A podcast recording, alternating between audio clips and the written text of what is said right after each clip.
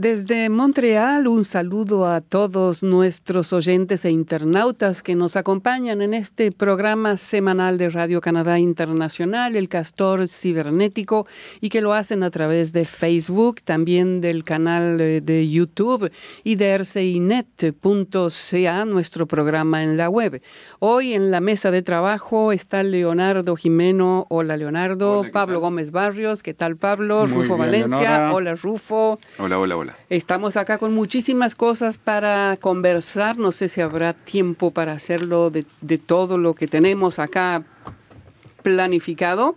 Eh, podemos decir antes que antes que empecemos a tratar los temas, eh, Leonardo, que hay una nueva un nuevo app, eh, un aparato. Así es, es una aplicación, una aplicación. Una aplicación. Cuando ustedes entraban al sitio de internet de Radio Canadá Internacional, deben hacerlo a través del navegador, es decir, abrir si tenían una eh, un teléfono inteligente desde cualquier navegador que pueden bajar en el teléfono inteligente, el que viene eh, por defecto instalado en el teléfono o cualquier otro. En este caso, lo que estamos ahora proponiendo, les, les comentamos a la gente eh, que el equipo de Radio Canal Internacional con Arshen, el webmaster del, del equipo chino eh, desarrollaron eh, esta aplicación. A ver, Pablo, si lo puedes mostrar. La aplicación, de Radio Canadá Internacional, yo lo tengo, yo lo ¿Ah, tengo. Muy bien. Entonces, ustedes pueden eh, entrar directamente en sus teléfonos, yo no sé si se va a ver desde acá lejos, pero yo tengo aquí rcinet.ca, la aplicación, uno entra directamente en la aplicación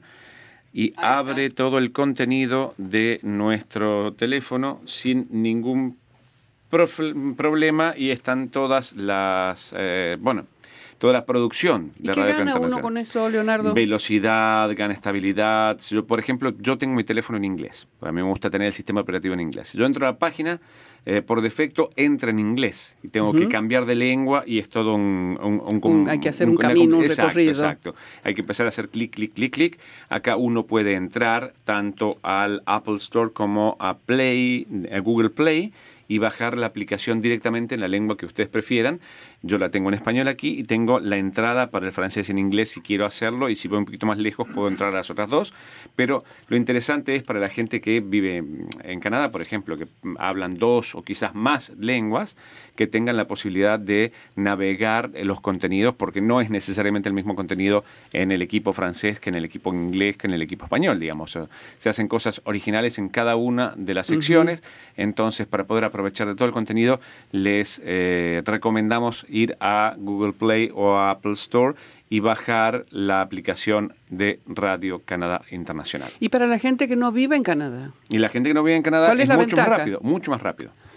Y, y, y, hay que decir para los que se pregunten por qué no hay, no existe la aplicación para los que hablan árabe y chino entre nuestros oyentes, eh, que se pregunten por qué no existe la aplicación en árabe y chino. ¿Existe? Uh, uh, sí existe. Existe, claro. existe. Ah, ok. Pero hay que bajarla en árabe o en chino. Sí, claro. Ah, Lo que pasa es que está configurado de tal manera que yo, por ejemplo, la bajo en español y tengo español es lo que abro cuando abro la aplicación inmediatamente después arriba tengo la posibilidad de ir al francés o al inglés.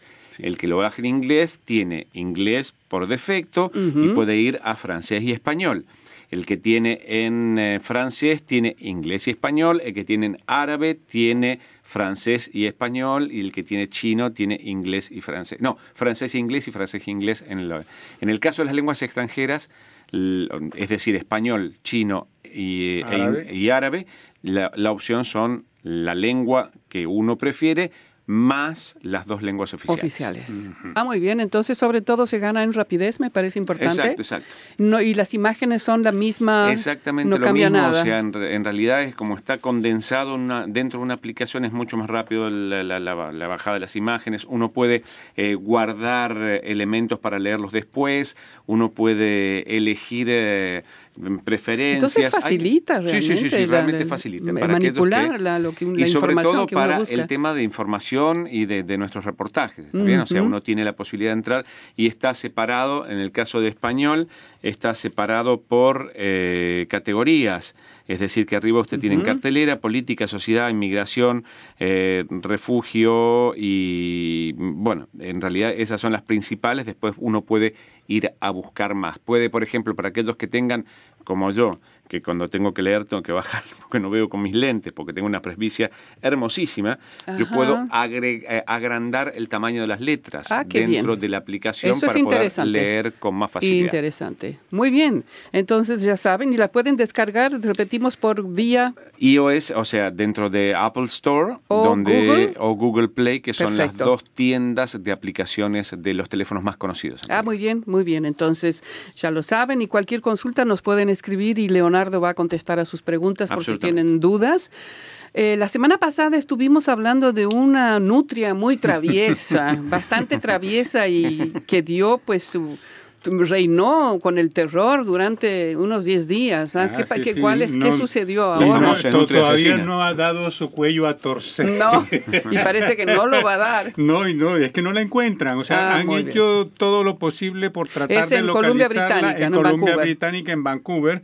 Eh, ya les habíamos dicho la semana pasada que, bueno, se había comido tres, eh, Es una cinco nutria que apareció, no se sabe de estos dónde. peces eh, carpa, koi. Ajá. Bueno, pues hizo estragos, en total se comió 11. 11 y son pescados Eso- que tienen una, una, una significación cultural muy grande dentro de la comunidad china también. Exacto, y entre otros... Porque es en el jardín chino lo que esto pasó. Eh, Exacto, y nosotros hablamos la semana pasada de Madonna, que la gente estaba muy preocupada, pues muchos están tristes Y porque Madonna es un finalmente al parecer, al parecer se la comió, Se la comió. A, la Madio- a la Madonna, y Madonna tenía 50 años, Eso, entonces era era, una venerada, reliquia. dicen que era venerada por los chinos. Ahí son peces que tienen una significación cultural muy importante para la comunidad china, ¿no? Así que los traslada- algunos los trasladaron a- al, a- digo, al acuario de Vancouver, pero bueno, se- los al parecer... para salvarlos. A- Al parecer, pues como no logran capturarla, piensan que eh, ya se, Se fue puede a- haber ido porque bajo otros cielos. Sí, porque dicen que desde el sábado a Elvis, porque le pusieron Elvis de nombre, Ese, sí, no el- saben si es mm, hembra o macho, pero le pusieron Elvis. Elvis dice que no aparece desde el sábado, entonces están muy confiados que Elvis eh, le pusieron trampas por Sí, todos sí, sí. lados buscando eh, y por ahí se veían Pero- fotitos, ella asomaba la cabeza ahí, pero. Pero no cuentan con la astucia de Elvis, yo creo. No. Entonces me parece muy rápido que hayan traído Es todos más, los pusieron- otros peces. Le pusieron Elvis porque es el bisturí. ¿Eh? Hace un corte perfecto. pero Y lo interesante, dejo, lo interesante en todo eso también es que al parecer pues han, han- se han sumergido y han ido a explorar el fondo de ese estanque y al parecer pues hay pececitos pequeños, están entonces se, están- se han reproducido y ahí están, entonces pues la gente al parecer está muy alegre de que la releva, el relevo. Lo que yo no en camino. sabía que un pez podía llegar a tener 50 años. Es, para mí me, me sorprendió tanto esa historia de Madonna, pero es real, tenía 50 años, ¿no? Ujú. Entonces, pobre Madonna, Ay, pero terminó en el hay, estómago de, de la nutria. Hay pescados, hay pescados como el, am, el esturión, que que llegan a vivir puede más vivir de cuánto? 100 años. Más de 100 Más años. de 100 años, ¿Y a sí, dónde hay- vive el esturión? Eh, en, en- en aguas frías. Frías. Sí, y por ejemplo, eh, son y los esturiones que llegan a medir eh, como dos o tres metros, hay, hay récords. Entonces, so- hay pescados que, cuya longevidad es realmente 100 sorprendente. Entonces quiere decir Y que hay caviar, que hay caviar para mucho tiempo. Y Pues. comer esa- ese esturión de 100 años es co- con, con un vino un vino añejado. eh, Ah, ya, le- lo perfecta. cocinaron ustedes. También hablamos la semana pasada de, de- del primer ministro de la provincia de Ontario que había tomado medidas para de cortes presupuestarios en la provincia, Rufo, cortando, entre otras cosas, eh, lo- todo lo relacionado con la aplicación de la lengua francesa en la provincia de Ontario, por ejemplo, cerrando una universidad que se pensaba inaugurar y otros temas, y hay más noticias sobre eso. Por un lado, se hizo, se hizo un análisis económico realmente porque el argumento era que había que eh, hacer frente al déficit, pero cuando se habla de un presupuesto de 3 millones y medio para la Oficina de Servicios a, la- a los, a los francófonos, Es nada. no es ni, ni siquiera llega a ser un Es nada, pelo de un es gato. nada. Entonces, el análisis es que hay una, una vendetta política, hay una, una especie de una venganza política de parte de los conservadores, de parte de un, de un primer ministro provincial monolingüe que no, que no tiene que no habla francés. ¿Por qué la venganza, Rufo? Eh, pues eh, eso es lo que eh, no, ha- no está bien definido, pero es percibido como una venganza política. Probablemente será, habrá que ver cómo ¿No será más bien ignorancia? Eh, yo creo que hay una mayor intención detrás de esto porque, por ejemplo, está la idea de algo que ha llevado, por ejemplo, a, la diputada Simard, una diputada conservadora que eh, del propio Partido Conservador que se erigió en la imagen, en la defensora, en la figura más visible de la, digamos, de la oposición. Se oponía a su propio primer, ministro, por, lo cual, por lo cual se vio obligada y era inevitable que deje el Partido eh, Conservador. Renunció, ¿no? Y uno podría pensar que ya que había apoyado una posición de crítica al gobierno de parte de los neodemócratas, de que pedían que los neodemócratas que pedían que se anulen esas que se mantenga el, para que se mantenga el financiamiento para los servicios a la comunidad francesa. Entonces ella votó con ese bloque opositor entonces lo cual la ponía en una situación muy delicada insostenible. políticamente así que ella decidió abandonar el partido y sentarse y, declararse por el momento una diputada independiente en la legislatura de la provincia de Ontario. Entonces, otro debate está, es también el de las universidad, de la Universidad francés, en francés en, Toronto. Que era una nueva universidad que, ya contaba con el presupuesto del gobierno anterior. Claro, de unos 80 millones, pero que iba a desembolsarse a lo largo de 10 años. Claro. En, o 5 o 10 años, lo cual implicaba que no eran grandes montos de dinero.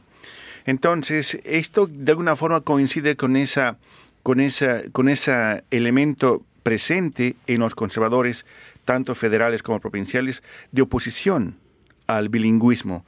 Hubo una, recordemos que cuando Stephen Harper estaba en el poder, una de las posiciones de su base era justamente por qué el gobierno tiene que gastar en servicios a los francófonos. Se intentó cortar servicios a los francófonos en algunas partes del país con el argumento de que, bueno, van a ver si lo piden, no como un derecho adquirido.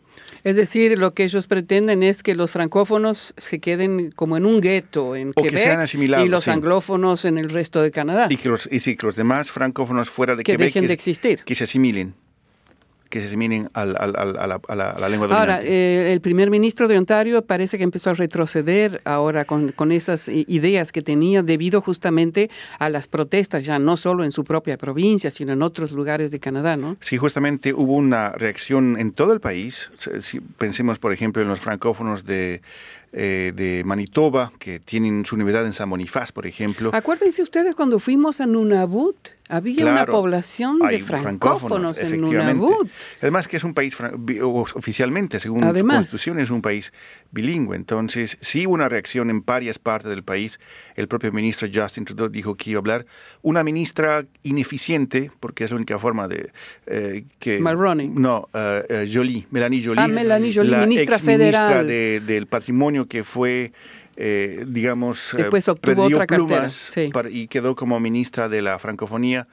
Dijo cosas muy, muy, muy generales eh, la reacción, pero esta reacción tanto de Quebec como de otras partes de Canadá y del gobierno federal hicieron que el gobierno de la provincia de Ontario decida, también. decidiera, que va a financiar esta, esta universidad, ¿no? No, no universidad. Parece que sí, parece que la universidad la van a, no la van a. No, la, todavía no, no, no, hay ninguna decisión tomada. Porque el problema es, es eh, porque lo que, lo que por lo qué no va a aceptar esa decisión, ese, financiar esto? Fue porque la anterior primera, mi primera ministra, uh, Karen Wyant, había prometido eso como una promesa electoral. Entonces, lo que los conservadores quieren es romper todo vínculo con lo que hayan hecho los liberales previamente. Entonces, más que una venganza contra los francófonos, sería una venganza contra los liberales. Claro, es decir, poner, eh, eliminar todo todas las posibilidades, todo lo que ellos habían prometido, lo que habían puesto sobre la mesa. Bueno, muy bien, entonces estos son los temas que habíamos tratado la semana pasada y como hubo pues algunas novedades, es interesante poder eh, darle continuidad. Ahora, ¿qué tienen para contar ustedes algo que les haya sorprendido acá en Canadá esta semana? Yo tengo algo, voy a empezar, y es, es, una, es algo extraño que pasó en Columbia Británica, en la provincia, en una localidad donde un jefe de bomberos había puesto una cámara oculta en su despacho, en su oficina, porque el señor sospechaba que los bomberos entraban a su oficina cuando él no estaba y les revisaban cajones y cosas, entonces dijo voy a poner el, la camarita. El tema es que hay dos bomberos que fueron adentro a su oficina e hicieron el amor. Ah. Y todo quedó grabado en la camarita. Entonces el jefe de los bomberos creo que es Vernon, se llama el, el lugar. El jefe de bomberos. Colombia Británica es Sí, esta. el jefe de bomberos es David Lind, de, de una localidad de Columbia Británica. Entonces, con la prueba En mano. en mano, despidió a la pareja de bomberos, los, los despidió. Entonces, el sindicato de los bomberos protesta porque dice que utilizar cámara oculta es una invasión a la privacidad de los empleados. Sí, ya no puedo y hacer nada y- y tranquilo. utilizar, pues. Eso. y utilizar la, la oficina del jefe para hacer el amor también, pero es un segundo plano. Claro. y ahora, ocho meses después de este hecho, de que la camarita esa los hubiera filmado a la pareja por haber tenido relaciones sexuales en la oficina del jefe, los dos bomberos están Pero llevan a la corte. No, No, no, no, van a la corte, quieren recuperar su trabajo y su dignidad, dicen ellos también. sí, claro. Entonces, eh, ¿a ustedes qué les parece? Es, es, es la oficina del jefe. Sí, no me- a mí, bueno. Por- eso es la, la Yo digo que hubieran es- buscado otra oficina, Claro. pero no sé si hay si no hay otra oficina. No por hay ahí otra era la oficina. única, claro, Es- por ahí es la la única, que estaba oficina. cerrada. El único Ahora- espacio cerrado. No le tocaron los cajones, No. que lo que él tiene dice que le hurgaban las cosas. Ni lo hicieron sobre el escritorio tampoco. No Eso no sabemos. Eso no. Madeleine, Eso. Albright había dicho otra, otra cosa, ¿no? Cuando, ¿Qué con- hubiera dicho Rufo? cuando confunde la palabra cajones. Ah, sí. Bueno, entonces eh, yo creo que por un lado es, es ilegal eh, el filmar a los empleados, aunque hay muchas compañías que inclusive ponen cámaras. No, pero es, es legal si no está, si no está, digamos, Anunciado. anunciado. Sí, claro. Ah, si, están, si se avisa a los empleados que hay cámaras, Claro, es legal es después legal, filmar. claro. Sí, claro. Por ejemplo- cuidado, los estamos filmando. Como Claro, aquí sabemos sí. que nos están filmando, entonces estamos Bueno, pero estamos en un medio donde filman. Sí, Pero no es ahí es jefe. cierto que era una cámara oculta, eso es cierto. Sí. Y por otro lado hay que ver si era el único espacio privado, si estaba en el momento de la pausa, no lo sé. Yo Pero diría, yo ¿eran no sé, yo- ¿Uno puede hacerlo en la pausa? ¿Eh? Por supuesto. ¿Eran pareja? Ah, bueno. Sí, Eran pareja. sí. Ah, es que no eran No era así, Solo no, no colegas. fue una No, no, cuestión era- de... Bueno, hay- aunque no haya, Aunque no fueran, aunque no pareja, haya sido aunque así, no fueran realidad. parejas. si está en el momento de su pausa y, ya, y es un- el único espacio y tienen disponible. ganas. les Pues, permite claro. Y hay, que, relajarse. y hay que, que pensar que trabajar de bombero es muy estresante. Sí, ¿no? por aparte eso me parece que cumplen, ¿no? cumplen horarios muy, eh, Sí, son muy raros, duros. digamos, Sí, tienen sí, como sí. 24, 48 horas dentro de Pero la caserna de además, bomberos. o ir sea, a combatir los incendios, ya, yo he visto películas y sé lo que es a través de las películas, pero yo no me metería ni, ni, ni loca en una casa que está ardiendo, ¿no? Bueno, en fin. Es este- discutible. Yo defendería el caso. yo también Yo lo también, yo defendería y que además creo no hurgaron los cajones y no tocaron Claro. absolutamente Claro, nada sí, del sí, sí, jefe. Entonces buscaban un para lugar mí tranquilo para Exacto. estar eh, a puerta Juntos. cerrada, justamente, a puerta cerrada. Él tenía sus sospechas, pero no sabía de qué finalmente. Pensaba Claro. que era para revisar sus papeles, ah, pero no pero fue no eso. era eso. Ah. Entonces, bueno, ahí Tenían está que la cosa y van... del, eh, del escritorio. Debían haber hecho eso antes. Claro, Claro. para no... claro. Entonces el tema es que se van los bomberos estos llevan a juicio al jefe ahora. Ah, Entonces y bueno. el sindicato por supuesto que los defiende y hay que ver entonces en qué termina todo esto. Habría que pensar Lo- qué, qué- qué dicen nuestros amigos Eso, que dicen oyentes. nuestros amigos. Y aquí Sí. tenemos dos saludos. En realidad, Jorge Ernesto Cabrel nos envía cosas para... Ya vamos a chequear de qué se trata lo que se nos está enviando. Capaz que es algo que él tiene algo de RCI y quiere la foto. película. Eh, después Nelson Contreras Rincón dice buenos días desde Barranquilla, Colombia. Un Buenos saludo días, especial para todo el equipo de. Radio Nacional Internacional. Y René Betancourt, saludos cordiales al mejor equipo de locutores de RCI desde Keyport, Nueva Jersey. Muy Oh, bien. Ahora sí, va la pregunta, ¿cómo, ¿cómo ven ustedes este caso? Es decir, los bomberos que hicieron el amor en la oficina del jefe de bomberos Sí, están en la vía y había una cámara oculta, los filmó y el jefe los despidió. Y estos, estos, esta pareja de bomberos ahora quiere recuperar no solo el trabajo, sino también dice su dignidad. Y, Y, eso la a mí lo- retroactividad también. y o sea, con claro. Claro. Ya Bueno. que estamos. No, que, pidan que el sindicato eh, cree un espacio Para los empleados. para los empleados. Pero no para hacer el amor, Rufo, no se puede pedir eso. Es Ah. un espacio público. Mira, eh, es, eh, si uno Ah, la necesita estar... naturaleza humana.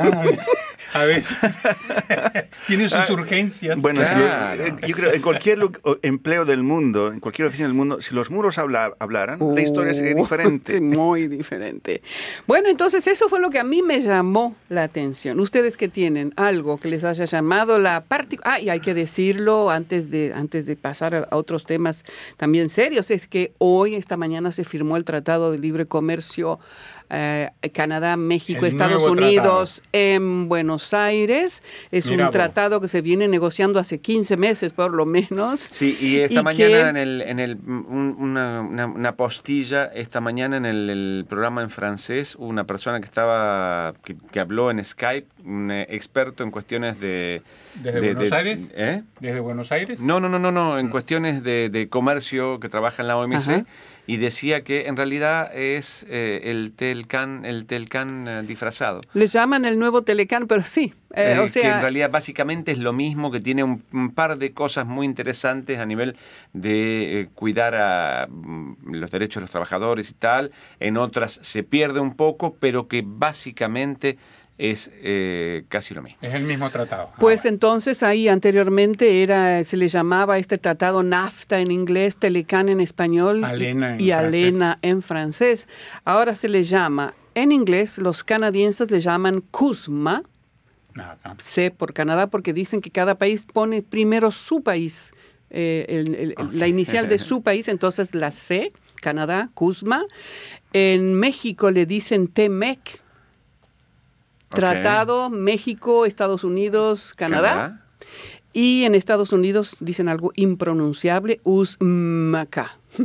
bueno, US primero. En todo caso. Usmaca. eh, sí. Entonces, eso se firmó hoy en Buenos Aires dentro del marco de las actividades de la reunión del G20 que se está llevando a cabo. A mí lo que me llamó la atención y no tiene que ver con Canadá, sino con justamente lo que está pasando en Buenos Aires, es la historia de la llegada de Macron. Ah, Sí, Que llegó solo mi alma, pobrecito. O sea, no, no sé si un papelón, es un, Un problema. papelón para Argentina. Es un problema de, hacer- de- de- de- de coordinación, eh, tiempo de llegada y organización. eh, Ahí falló el protocolo. el fa- exacto, una cuestión de protocolo, pero el Mm. pobre bajó solo. Y el señalador de, de, de- el- De los avi- de los del avión. aviones fue y lo saludó súper respetuoso, me pareció fantástico. A mí también que me pareció, él, ¿eh? Tomara las riendas, se acercó y salió eh, a saludar al presidente de Francia y a su, su esposa en esa visita oficial, y me- pero me- era desolador ver las, las imágenes del pobre Macron mirando así para atrás, nadie, nadie. Pero lo hizo bastante bien, lo hizo No, no, sonriendo. está bien, o sea, sí, tiene obviamente. cancha el tipo Sí, obviamente. A mí lo que me llamó la atención y estaba viendo era también cómo lo acogieron al príncipe de, De Arabia hered- de Saudita. heredero de Arabia Saudita que fue a Buenos Aires, Argentina, este G20 para a ver recomponer su imagen a nivel internacional. Están todos los grandes líderes de los grandes países, digo, no grandes líderes, sino líderes de grandes países.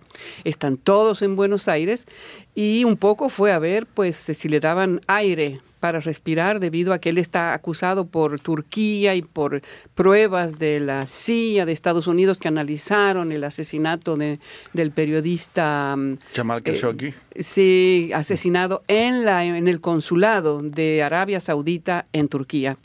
Entonces eh, salió limpito, yo creo que salió, pasó la prueba, está feliz porque además fue abrazado, pues se lo vio eh, eh, Putin y por supuesto Trump y Macri, todo el mundo como si aquí no pasa nada, ¿no? Eso es fascinante ver cómo Salman el Destripador ahora se... Es Salman, él estaba sonriendo. Sí.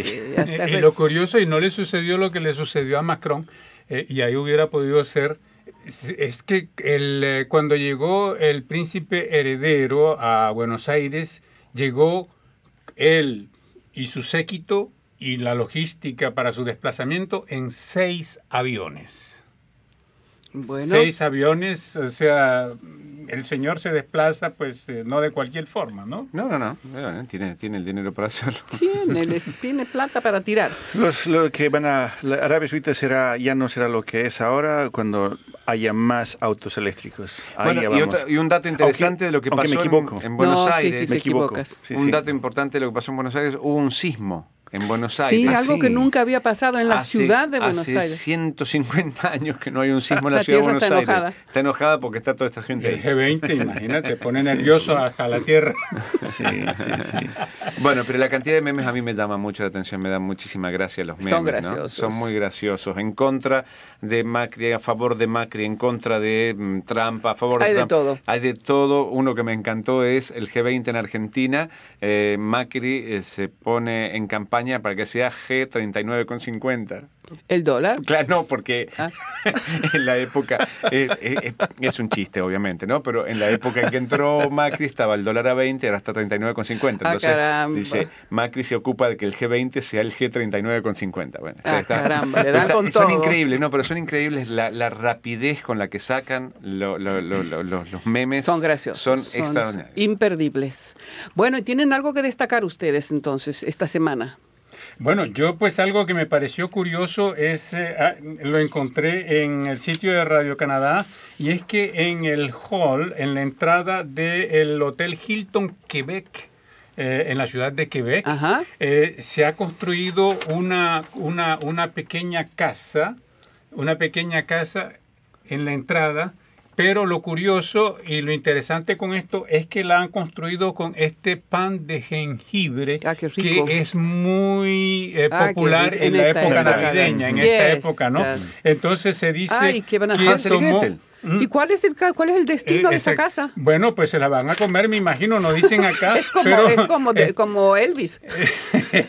Esta, la- los, eh, se preparó con harina, melaza y mucha azúcar, 900 kilos de eh, todos estos ¿Y qué, ingredientes. qué- qué tamaño tiene esa casa? Tiene Pues, cu- eh, 4.2 metros. Es grandísima. Eh, la estructura está hecha de madera, pero está recubierta con este, este pan de, de, ah, jengibre. Jengibre. Se utilizaron 2.400 ladrillos de pan de jengibre Mm. y 2.900 tejas en el mismo material. Entonces, eh, ahora lo que falta, lo único que falta es comérsela, ¿no? Bueno, quizá en ese hotel va a haber pronto, la próxima va- habrá una, un encuentro de, de médicos especializados en diabetes. Rufo. bueno, ¿y Rufo tienes algo vos? Sí, justamente algo que me llamó la atención fue un fallo de la Corte Suprema este viernes, un fallo que tendrá consecuencias Para y es periodismo. preocupante. Justamente se trata de, de un periodista del grupo mediático Vice que comenzó como, una, como un programa de gobierno de la provincia de Quebec para jóvenes drogadictos, pero que se convirtió en, una, en un mamut de la comunicación a nivel mundial. Entonces, un periodista de esta organización, eh, Ben Makuch, había logrado entrar en contacto con un canadiense, Farah Shirdon, En realidad el canadiense entró en contacto con él. eh, pues eh, no sé quién entró en contacto con quién, Ajá. pero lo concreto es que entran en contacto a través de una red, una plataforma, justamente como WhatsApp, pero que una plataforma que se llama Kik, pero que no deja ninguna huella. Ah, caramba. Eso es lo que se cree, pero No, no, huellas. Ah, sí. Sí, sí, deja huellas. En- pero en los aparatos, no en el, no en el sistema. Ajá. Entonces, lo que ocurre es que gracias a esos contactos, este periodista logra eh, información sobre Ben Sheridan y escribe tres artículos. Y luego aparecen imágenes en que este joven eh, de Calgary, un canadiense de 20 años, eh, se lo ve y lo vimos todos en cámaras quemando su pasaporte canadiense como hay una, una grupo, una reunión de, de propaganda del grupo armado el Estado Islámico en Irak y Siria. Entonces la Policía Federal quería obtener esa comunicación para poder llevar a cabo El más intercambio, investigaciones. de, de- el intercambio de comunicación entre ellos. Y el periodista se negó, Se negó. siempre a dar esta información, pero la Policía Real montada dice que necesita esa información, Sí. Rufo. ¿Y Hubo por fallos qué? previos Sí. en que le dieron la razón a la policía. Sí, pero ahora es la Corte Suprema. Ahora es la Corte Suprema y, y la además- Corte Suprema dice que tiene que entregar esos datos. Sí, y además es un fallo unánime. Así que, y l- lo que está Entonces, el Rufo, dilema. es seria la cosa. Claro, el dilema era entre hasta qué punto eh, el- se, te- eh, se debe proteger el derecho del Estado a investigar actividades criminales y do- hasta dónde llega el derecho de los periodistas a guardar La identidad de los la identidad de sus informantes. fuentes. Entonces, en este caso, justamente... Este caso es un caso para mí difícil. Es porque difícil es difícil, estamos hablando de un terrorista canadiense. Eh, Un co- yo diría un combatiente, porque eso de terrorista es, es- depende bueno, de qué lado estés, ¿no? Seguro, pero en fin, eh, para mí una persona que tiene una bomba es un terrorista. Bueno, de- esté del lado que esté Rufo. Bueno, hay que entra De este Mandela. la- entran muchos. Bueno, es considerado en todo caso en Canadá como un terrorista, eh, que un combatiente que fue a luchar por el Estado Islámico. Bueno, pero no pasó con el, con el ataque de San Bernardino en Estados Unidos, que Apple no quería dar la posibilidad de que abrieran el teléfono justamente porque era privado. El teléfono de alguien que había cometido una masacre. Y Apple, como empresa de Estados Unidos, el gobierno eh, mm, hizo enfrentamientos legales con Apple para poder, finalmente lo hackearon al teléfono, Sí. pero Apple no dio el acceso para poder entrar porque es una cuestión de privacidad. Digamos, en Sí, hay- defensa de... Sí, pero este es- es, es cuando es una cuestión, como dijo ahí Rufo también, ¿viste? es una cuestión también de hasta dónde debes proteger los intereses del Estado frente a una información que te puede servir, Sí, digo, sí, y absolutamente. la privacidad, guardar esa información de la fuente. Ah, Para mí es un caso muy difícil este. Es difícil porque, por ejemplo, la información que se tiene de, de- de- a priori es que Shirdon era, eh, era- es, un, es un terrorista que fue a combatir con el ejército islámico. Pero, por ejemplo, en Afganistán y en Siria hay, hay canadienses que han ido a, a combatir a las tropas extranjeras no porque estén a favor del Estado Islámico, sino porque están con la idea de que no quieren tropas extranjeras en su territorio. Entonces, está bien, Rufo, pero no nos desviemos de esto. Lo que- Claro. a lo que me refiero es que a la Corte Suprema de Canadá es un fallo unánime. Unánime, justamente. Y en general la Corte Suprema de Canadá no tiene... Es ecuánime. Sí, es ecuánime. sí. Y la razón fundamental que, di- que plantea el juez Michel Moldaver es que ¿cuál era, es? Era la única, no había otra forma de obtener esa información, que era la única forma de obtener esa información, era yendo a, a esos archivos de comunicación en los aparatos de este periodista que, en este caso, anteriormente había indicado que estaba inclusive dispuesto a ir a la cárcel para defender el derecho a la privacidad de sus fuentes, Ajá. pero ante un fallo de la Corte Suprema no sé qué, ¿Cuál, cuál es la- qué es lo que, qué es lo que- qué cuál es el siguiente alternativas paso. tiene de todas maneras Sí. él, porque es la Corte Suprema. Este, este muchacho canadiense que ahora debe estar por los 28 años, no sé cuánto tendrá, eso pasó hace cuándo, Rufo. 2000, eh, 2014. ¿Y él El- tenía 20 años? 20 años. Entonces tiene 24, 25 años. El- Sigue, ¿A dónde está? Eh, el Estados Unidos dice que lo mató. Ah, que, que- que- murió en un bombardeo. Bueno. Supuestamente habría muerto en un bombardeo y- del ejército estadounidense. Ajá. Aquí tengo un mensaje, eh, ya terminando, ya, eh, habiendo terminado con el tema, un mensaje de Nelson Contreras Rincón con respecto a lo de los bomberos. y dice, pienso que la sanción impuesta es muy dura. Quizás una suspensión del empleo por unos días hubiese sido suficiente con ¿Ves? el compromiso de no volverlo a hacer. Claro, Eh, bueno, es, se- respetable, debería ir muy a la, bien. eh, a la Corte Suprema. él. Sí, lo que pasa es cómo uno eh, puede controlar sus impulsiones. Eh, Dentro de 24, 48 horas, 72 horas de trabajo continuo y teniendo un solo lugar donde poder ir, o sea, Claro. es, es complejo. Bueno, pero también hay baños, ¿no? Ah, no, Ah, no, un baño no, no, no, chiquito, no, no, es tan no. cómodo. Bueno, ok. en fin, aquí el tema es que era la oficina de- del Sí, jefe. era más Es ¿no? más cómoda la oficina Había del jefe que el calefacción. baño. Claro, puede que haya un lugar con calefacción. Por ahí había, no sé, algunas golosinas también. o o sea, un hay un sofá. Claro. Ah, eso Sí, sí, puede sí, sí. ser. Bueno, en fin, buscaban la comodidad. No, te- te- tendríamos que conocer los detalles. Vamos a conversar ahora, no sé si alguien tiene algo más que agregar, si no, vamos a ir a los temas porque no nos van a quedar, no nos va a quedar más tiempo. Eh, los temas que ustedes destacan, que destacamos todos esta semana, voy a empezar, Leonardo, con vos porque tienes un, eh, un vas a hablarnos de un reloj de Apple que te mejora la salud a Así largo es. plazo. En realidad, la historia es eh, fue un estudio encargado por una aseguradora y una empresa muy grande que hace este tipo de estudios, donde hicieron eh, una investigación dando como recompensa el mismo reloj. ¿Está bien? Sea, yo te entrego el reloj y mm, tenés que pagar eh, 22 eh, mm, dólares con 50 aproximadamente era el cambio, era en euros la historia, eh, por mes podrías no pagarlos si cumples con los ejercicios que el reloj te pide. Y la gente, Ah, hizo los ejercicios Caramba. y mejoró su condición Ah, de caramba. vida, mejoró su, cal- me- me- mejoró su calidad de vida. Eh, fueron 400.000 personas que hicieron esto. Y a través del estudio en general eh, se comprobó que uno hacía 4.8 de días más de ejercicios que normalmente con, eh, eh, en personas, la muestra sobre personas que tenían problemas de alimentación, que eran obesos o, o- o que tenían sobrepeso, y les ha mejorado muchísimo la calidad de vida. Entonces, eh, digamos, la asociación directa es un reloj como estos inteligentes puede a uno mejorarle la vida. Es como que te están controlando, ¿no? Exacto, Un yo me puse a pensar y, y tiene, porque viene, yo tengo un, relojito de esto y tiene, eh, tiene un, siste- un sistema de entrenamiento que a uno le va diciendo, por ejemplo, eh, es hora de que te levantes. Y yo inconscientemente digo, bueno, tendría que levantarme. Y me levanto, voy a buscar una fotocopia o vo- voy a tomar, buscar un vaso de agua o una taza de café. Y, y- y al final del día me dice, lo lograste, hiciste tanto movimiento por día. Y, es- o sea que en realidad tutor. mejora. Es un tutor, Es alguien un que le va diciendo a uno qué hacer y eso mejora la calidad de la vida de las personas. Tu director técnico. Exacto, exacto. Y, y funciona. Y a mí no hubo ningún, o sea, yo lo tuve que pagar el, el- el- el relojito.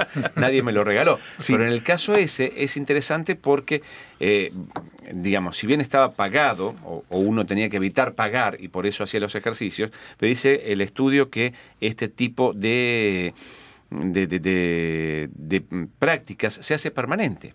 Es decir, uno empezó durante dos años porque tenía que pagar el, o no pagar el reloj, pero uno queda con los buenos hábitos. Entonces, que evidentemente estas tecnologías ayudan al crecimiento de la persona y ayudan a mantener la salud de la persona. Justamente, Excelente. este teléfono puede medir el corazón, el, el pulso cardíaco. Y hubo un debate en Estados Unidos justamente porque, si bien en Canadá la la- la- el sistema de salud es público, en Estados Unidos es a partir de seguros. Y hay compañías de seguro médico que ofrecieron estos relojes a sus empleados y que al aceptar esa, esa, ese Estás regalo... condenado porque si no, no- lo que lo que proponen es que les vamos a rebajar la prima que tienen que pagar por su seguro. Porque de esta forma podrían, ejercicio. claro, de- podrían pero la cuestión era quién se quedaba con información y si había, que es una información médica, entonces si estoy, dónde iba a acabar y cómo se iba a utilizar esta información. Entonces, ese es el elemento que está. Bueno, en- por ahí en este atrás. caso era sí. específicamente Sí, para un pero de estudio de última ya sabemos que todo el mundo tiene acceso a todos los datos. Exacto, así que exacto. Y sobre exacto. todo que los Mm. médicos tampoco son más católicos que el Papa y que muchas veces ocultan información o la manejan para proteger. Y hablando de información, justamente Pablo, vos nos vas a hablar de un tema de sin tetas no hay paraíso. Exacto, sí. Bueno, esa fue una película colombiana que sobre los implantes mamarios.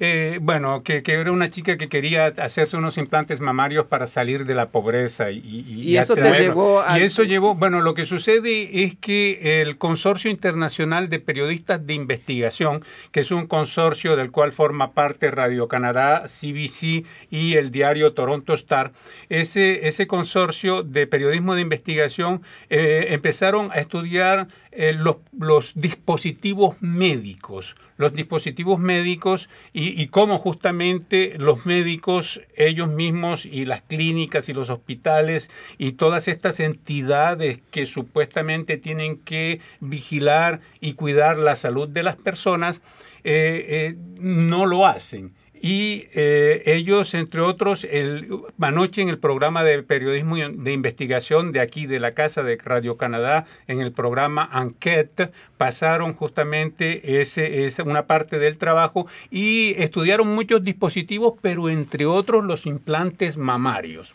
los implantes mamarios que muchas compañías, eh, hay, varios fabricantes que lo producen y que eh, ellos tenían que hacer uh, rendir cuentas a, la FDA, a la Food and Drug Administration de Estados Unidos y a eh, salud, al Ministerio de Salud de Canadá sobre la evolución de estos implantes porque eh, se había autorizado en un momento dado que se hizo muy popular los implantes mamarios, no solo en, en, en Norteamérica, sino en todo el, no, mundo, en todo el mundo. En todo el mundo, pero no se hicieron conscientemente todas las investigaciones que tenían que hacerse para saber cuál era el impacto, el impacto que esos implantes mamarios iban a tener en la salud de las mujeres en particular eh, con el tiempo. Ese, el Ministerio de, de, Salud de Canadá había propuesto que se hiciera un, un, estudio longitudinal durante 10 años con 40 mil mujeres, ¿no? Para después de eso aprobar el, la utilización de esos implantes y finalmente no se no hizo hubo ningún seguimiento tampoco. porque se comenzó, se hicieron, el, el, estudio que más duró, duró cuatro años, fue el que más duró y eh, lo que las, los fabricantes de estos implantes decían era que se les perdieron el rastro de 80% de las mujeres que estaban eh, participando en, eh, en, el estudio. ¿Y qué se desprende de ese estudio como consecuencia? de todo eso como consecuencia que uh, estos implantes, algunos se, ah, se deterioraron durante el tiempo que estuvieron en el cuerpo de la mujer, otros se regó la silicona en el pecho y la consecuencia más importante es que creado un nuevo cáncer. Es un cáncer que ha sido creado por el hombre y, y, bueno, pues que ha atacado, existen 659 casos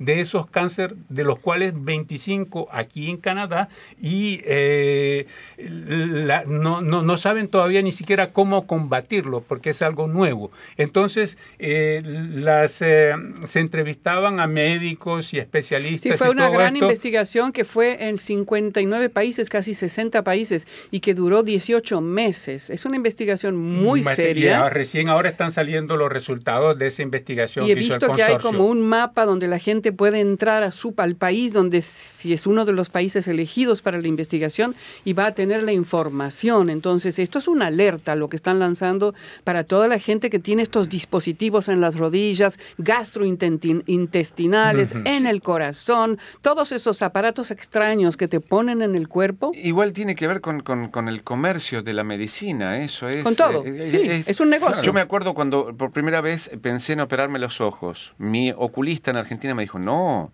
porque operarse los ojos para ver mejor, lo que estás haciendo es tocando un órgano sano y lo estás corrigiendo para corregir una deformación, no un problema. No es una enfermedad la miopía, es un problema. Entonces estás tocando un, órgano sano para corregirlo. Un año más tarde compró la máquina y dijo, va, es lo más seguro del mundo.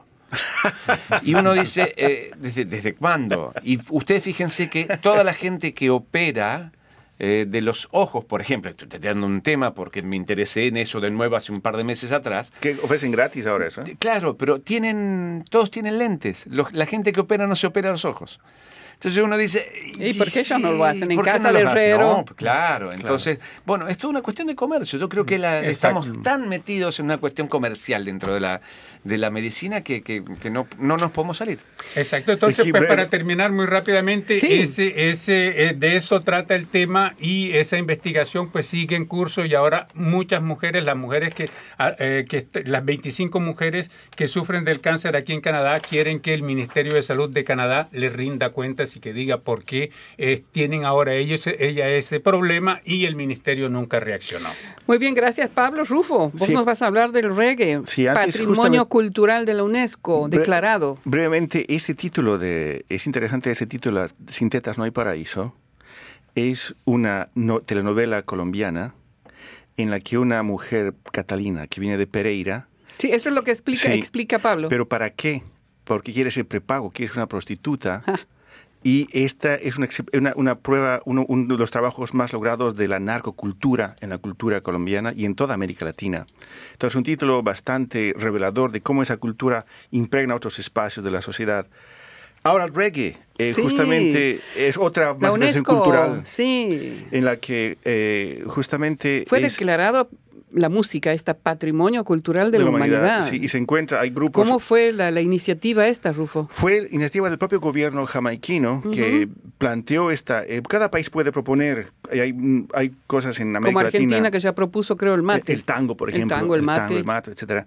Entonces propusieron que el reggae sea reconocido como patrimonio intangible de la humanidad y esto le pone a la altura del jazz, por ejemplo, y la UNESCO sí aceptó esa propuesta a partir de una serie de elementos, pero sobre todo a partir de cómo esta música es capaz de cumplir con lo que la música hace. Y la, descripción era muy interesante, que la música cumple con ese rol de poder ser a la vez una catarsis colectiva, un instrumento de, de, documentar la vida cotidiana y también de expresar los sentimientos de un, de un pueblo. Y te hiciste un poco un recorrido del reggae también aquí en Canadá, Rufo, ¿no? Sí, justamente el reggae. En los años 50, 60, 70. Es interesante notar que cuando Canadá cambia sus leyes de, de inmigración, porque se necesita mano de obra barata, entonces si antes se favorecía la inmigración europea, a los años 50 deciden abrir la migración a, población no blanca que viene del, del, Caribe anglófono y que tiene y que tiene como centro de, llegada a la ciudad de Toronto. Entonces, a partir de esos años empieza a surgir el reggae como resultado de, de esas políticas inmigratorias y aparecen grupos como varios grupos, el Cavalier, eh, eh, y hay grupos grandes. Hay uno acá también que nombraste el Chango. El Chango Family, que cantan en tres lenguas y que justamente recuperan ese tema de, de, de una, de, una, de, una, de un posicionamiento político, es cuestionan porque eso es música que viene de los de abajo, por decir una, por usar una es palabra. Popular. Es popular. Música pero también, popular. Pero también es como el tango, también viene de los inmigrantes, de, de, los arrabales de abajo. El tango es así, nació. Ah, sí, aunque eh, me acuerdo de los tangos de Vita, por ejemplo, cambio de, de, revolución, etcétera. Entonces ocurre lo mismo y es una música que, es, que perpetúa, que hace parte ahora. No hay ciudad canadiense Imagínate, uno de los grupos que nominados para los Juno en Canadá viene de Alberta, por ejemplo. Claro. Lo encabeza una mujer, entonces ah, es una música que también hoy es parte de la cultura canadiense. Pues eh, excelente. Y además en ese reportaje, Rufo, hay, hay música que pusiste hay mucha música, sí. Pues y hablando justamente de, de eh, música, para aquellos los que quieren escuchar el programa en nuestro sitio web, rsinet.ca, encontré una música que no tiene nada que ver, o sí, también. Con lo que está mencionando Rufo el reggae, eh, encontré un cantante inuit, inú, perdón, quebequense, Shawit se llama, canta en creol, francés, inglés, pero sobre todo en su idioma nativo inú, y es un artista que mezcla justamente el reggae, el dance hall y el soul con el Inu Aimun, que es su lengua materna. Entonces, sí, no, bueno, ya no estamos más en internet, digo en Facebook, porque ya pasamos el tiempo, pero igual en la emisión que estamos ah, grabando, lo que quería hacer era un, comentario de Guilén April que dice, muchas gracias por hablar de los desafíos de la población francófona de Canadá que vive al exterior de Quebec. Somos aquí, dice ella, somos aquí desde siempre y debemos seguir luchando para conservar nuestros derechos constitucionales. Muchísimas gracias a todos, será hasta la próxima, no están esperando el próximo ya. Muchísimas gracias gracias. Será hasta la próxima semana. Hasta la próxima. Adiós.